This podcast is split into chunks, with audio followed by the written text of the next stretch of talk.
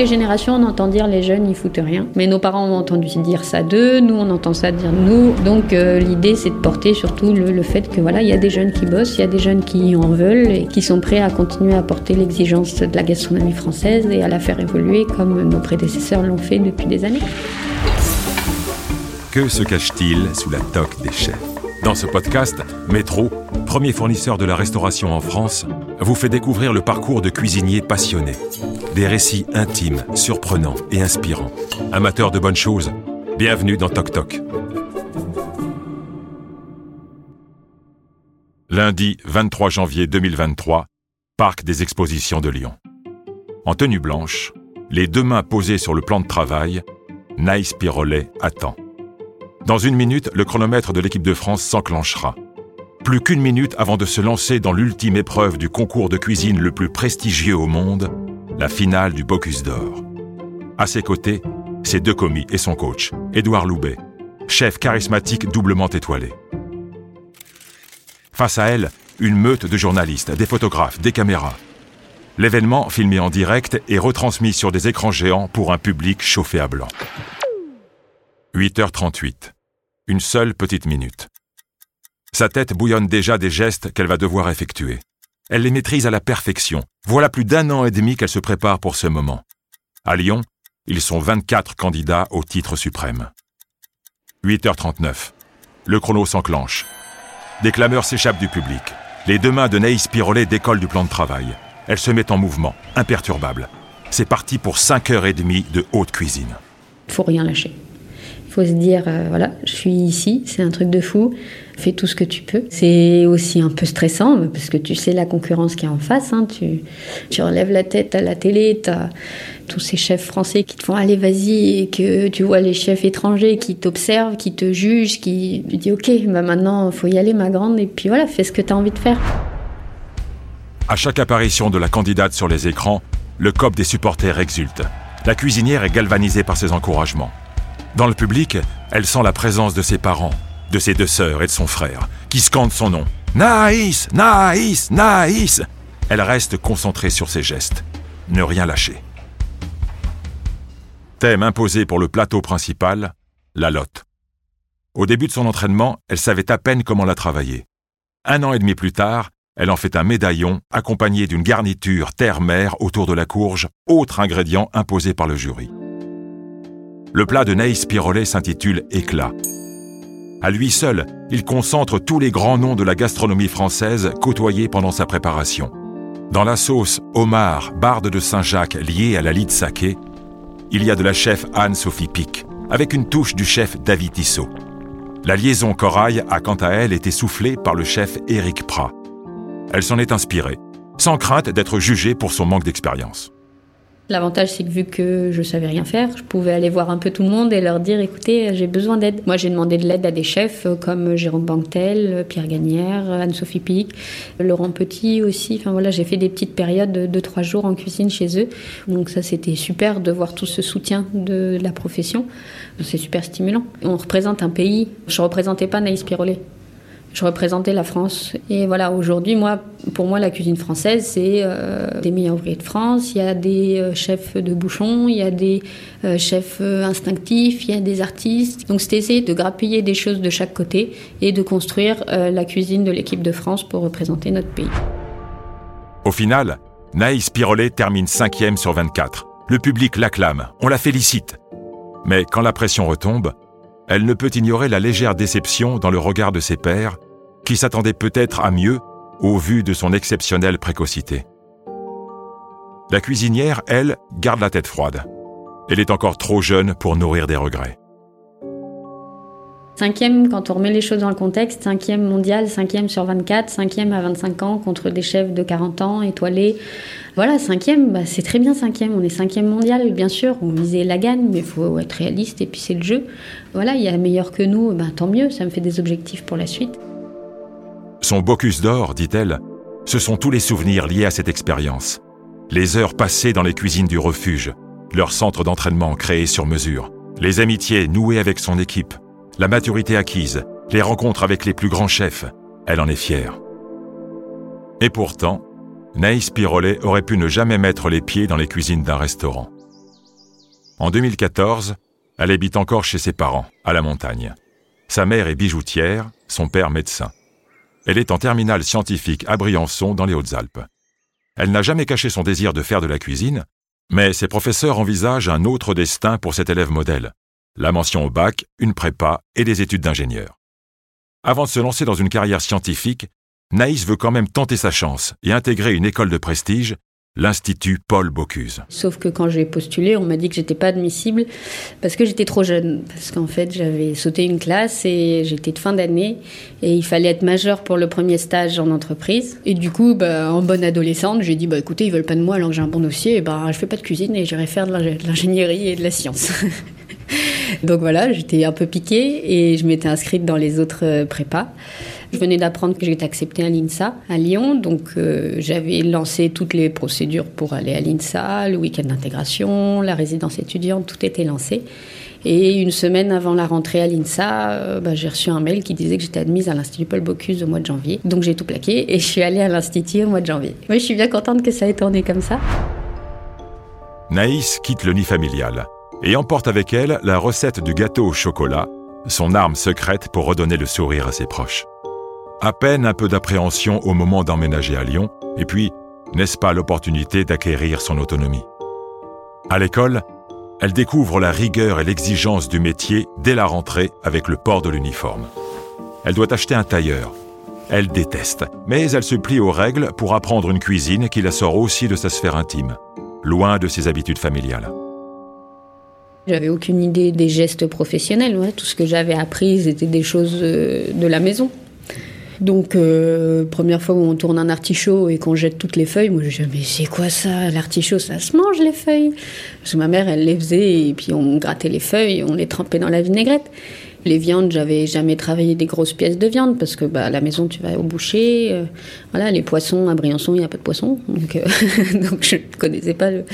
On mangeait pas de poisson en montagne. Donc j'apprenais à cuisiner le poisson, à connaître ne serait-ce que les noms. C'est tout un métier que tu découvres, un savoir-faire. À ses côtés, en cuisine, ses camarades viennent des quatre coins de la planète. Salvador, Italie, Grèce, États-Unis, Mongolie, Taïwan. Les traditions culinaires des uns font les inspirations des autres.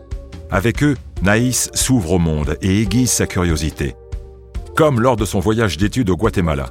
Elle ne parle pas un mot d'espagnol, mais ce n'est pas grave, elle se débrouille. Il y a aussi le chef Alain Lecossec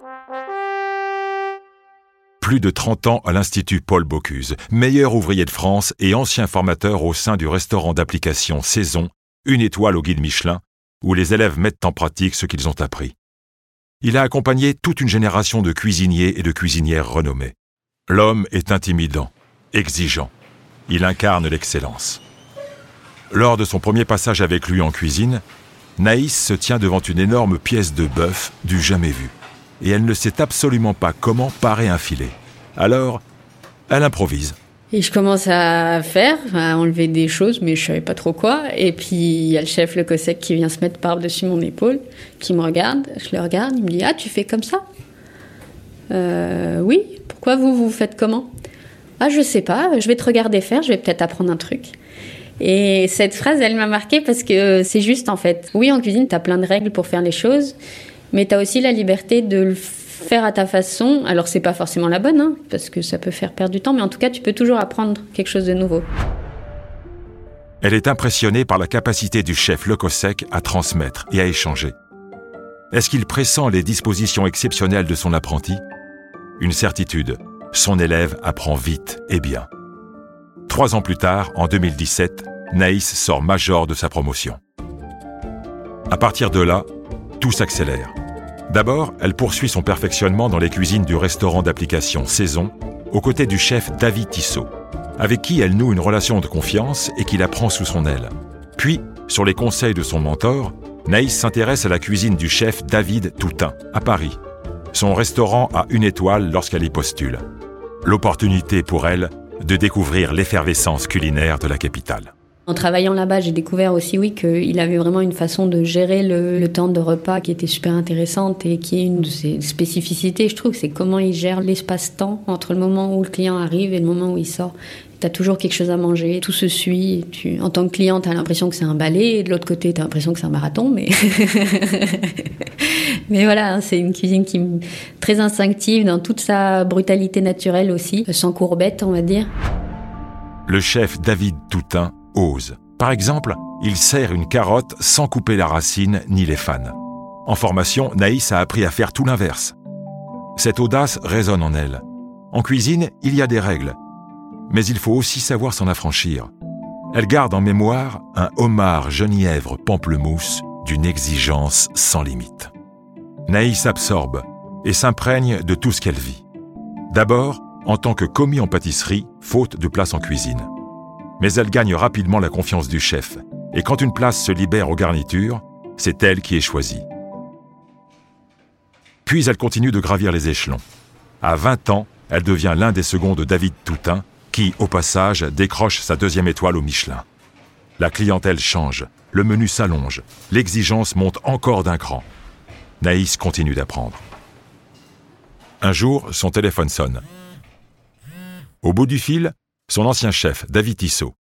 On est en 2019, il vient d'être sélectionné pour représenter la France au Bocuse d'Or. Il n'a pas oublié sa jeune apprentie. Il la veut dans son équipe. Au début, elle hésite. Pourquoi moi? C'est quelque chose que tu imagines même pas. Enfin, moi, je l'avais même pas imaginé. Parce que à l'époque, c'était pas forcément. Enfin, il y a plein d'autres choses à apprendre avant et je m'étais pas dit que j'aurais accès à ça, en fait. Et là, quand il m'a proposé, bah oui, oui, oui. En plus, avec le chef Tissot, c'est quelqu'un que, j'apprécie beaucoup et qui m'a beaucoup, beaucoup appris. Donc, quand il m'a demandé ça, bah oui, à fond, on y va. Elle quitte Paris, direction Lyon. Au sein de l'équipe de France, elle assiste le chef Tissot dans la mise au point des recettes en vue du concours. La préparation est perturbée par le Covid, mais Naïs et toute l'équipe continuent de s'entraîner dans l'ombre. Leur heure viendra. Un an et demi plus tard, en 2021, le Covid inquiète toujours, mais le concours a bien lieu et leur prouesse permet d'oublier un temps les difficultés rencontrées par la profession. David Tissot et son équipe sont lauréats du Bocuse d'Or, sous les yeux du président de la République. Huit ans après son dernier sacre, la France renoue avec la victoire. Sur le podium, Naïs exulte aux côtés de David Tissot. Elle chante la Marseillaise à tue-tête, sans se douter que, pour elle, l'aventure Bocuse d'Or ne fait que commencer. Il y a les sélections France qui s'enclenchent, et moi on me pose la question est-ce que ça t'intéresserait d'être candidat? Je leur dis, vous êtes taré, je ne peux pas être candidat, là, c'est pas, pas possible. Voilà, il faut que je me fasse mes armes un peu ailleurs avant, etc. Donc je dis non au début, et puis après j'y réfléchis, et je me dis, en fait, euh, je peux tenter, au pire je me plante, c'est normal. Et au mieux, je réussis. Bah là, il faut que je gère après, mais je demanderai de l'aide. Et j'avais le soutien de mon école, du directeur, Monsieur Giraudier, du chef Tissot et ce qui me permettait de me dire, bah, tu peux avoir les moyens d'y arriver, aujourd'hui tu es un peu dans le moule, donc essaye. Quand Naïs raconte sa trajectoire fulgurante, le mot opportunité revient souvent. Ce qui la différencie peut-être des autres, c'est sa capacité à les saisir et à toujours se montrer à la hauteur. Elle participe à la sélection, remporte le Bocuse d'Or France à seulement 24 ans, affronte la crème des chefs européens et décroche son ticket pour la finale mondiale à Lyon. Elle devient ainsi la première femme à représenter la France. Un symbole dont elle ne s'embarrasse pas. Pour moi, les batailles ont été menées entre guillemets par les, générations précédentes et maintenant il faut juste qu'on montre que ça devient le, quotidien et qu'on on se fasse notre place au même titre que tout le monde. Et moi personnellement, j'ai toujours été soutenue dans mon travail, que ce soit par mes chefs précédents ou pendant le Bocuse d'Or. Donc euh, je ne veux pas dire que je me bats pour les femmes en cuisine. Oui, c'est important qu'on ait des femmes en cuisine, mais voilà, moi j'ai pris ma place sans aucun problème. Fin de la discussion. S'ensuit la compétition et cette cinquième place mondiale. Naïs Pirolet se fait un nom dans la cuisine française. Les médias s'intéressent à elle. Les chefs des plus belles tables du pays aussi. Elle reçoit des sollicitations, de nouvelles opportunités.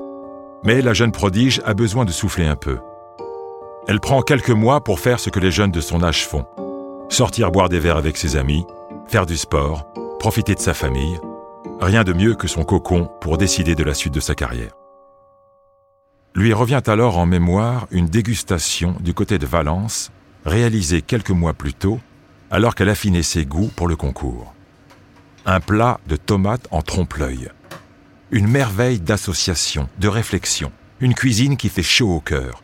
Naïs est fascinée par cette entrée. Elle cherche à comprendre, à recomposer les saveurs et les ingrédients.